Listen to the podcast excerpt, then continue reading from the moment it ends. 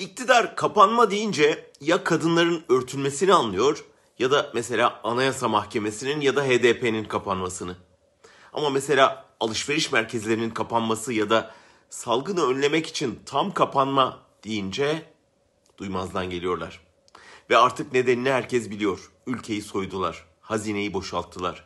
Şimdi destek olmadan eve kapatacakları insanların öfkesinden korkuyorlar. Ama yarım yamalak kapanmayla milyonların hayatını riske atmaktan korkmuyorlar. Türkiye'nin günlük vaka sayısında dünya liderliğine oynamasına, ülkenin salgın haritasının hızla kızıla boyanmasına aldırmıyorlar.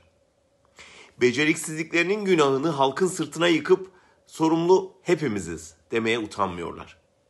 Sanki otobüste maskesiz göbek atarak lebalep kongrelere giden, kongrelerde omuzda halay çeken bizdik. Sanki bilim insanlarının uyarılarını boş veren, sanki bütün o yanlış kararları veren bizdik.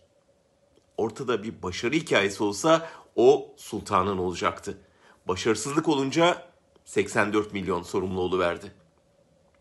Uzmanlar sorumluluk duygusunun insanda çocuk yaşta geliştiğini, o bilinç yerleşmezse hayatı boyunca yaptığı hatalardan başkalarını sorumlu tutma huyu geliştireceğini söylüyor.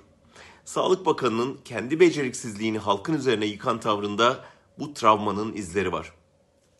Yetişme tarzı işte. Japonya'da bunca ölüme yol açan yetkili harakiri yapıyor. Avrupa'da istifa ediyor. Bizde suçu halka yıkıyor. Ama galiba Fahrettin Koca o demeciyle zaten öfkesi burnundaki halkın sabrını taşırdı ve 84 milyondan gereken cevabı aldı. Uzun süredir yurttaşı için bir ulusal güvenlik sorununa dönüşen bu iktidar salgın başladığından beri bir de ulusal sağlık sorunu haline gelmiş durumda. Kongreci AKP'lilerden birinden hastalık kapsanız e senin suçun sen de onunla görüşmeseydin diyecekler. O yüzden siz siz olun uzak durun. Kendinizi, sevdiklerinizi başımızdaki bu virüsten koruyun.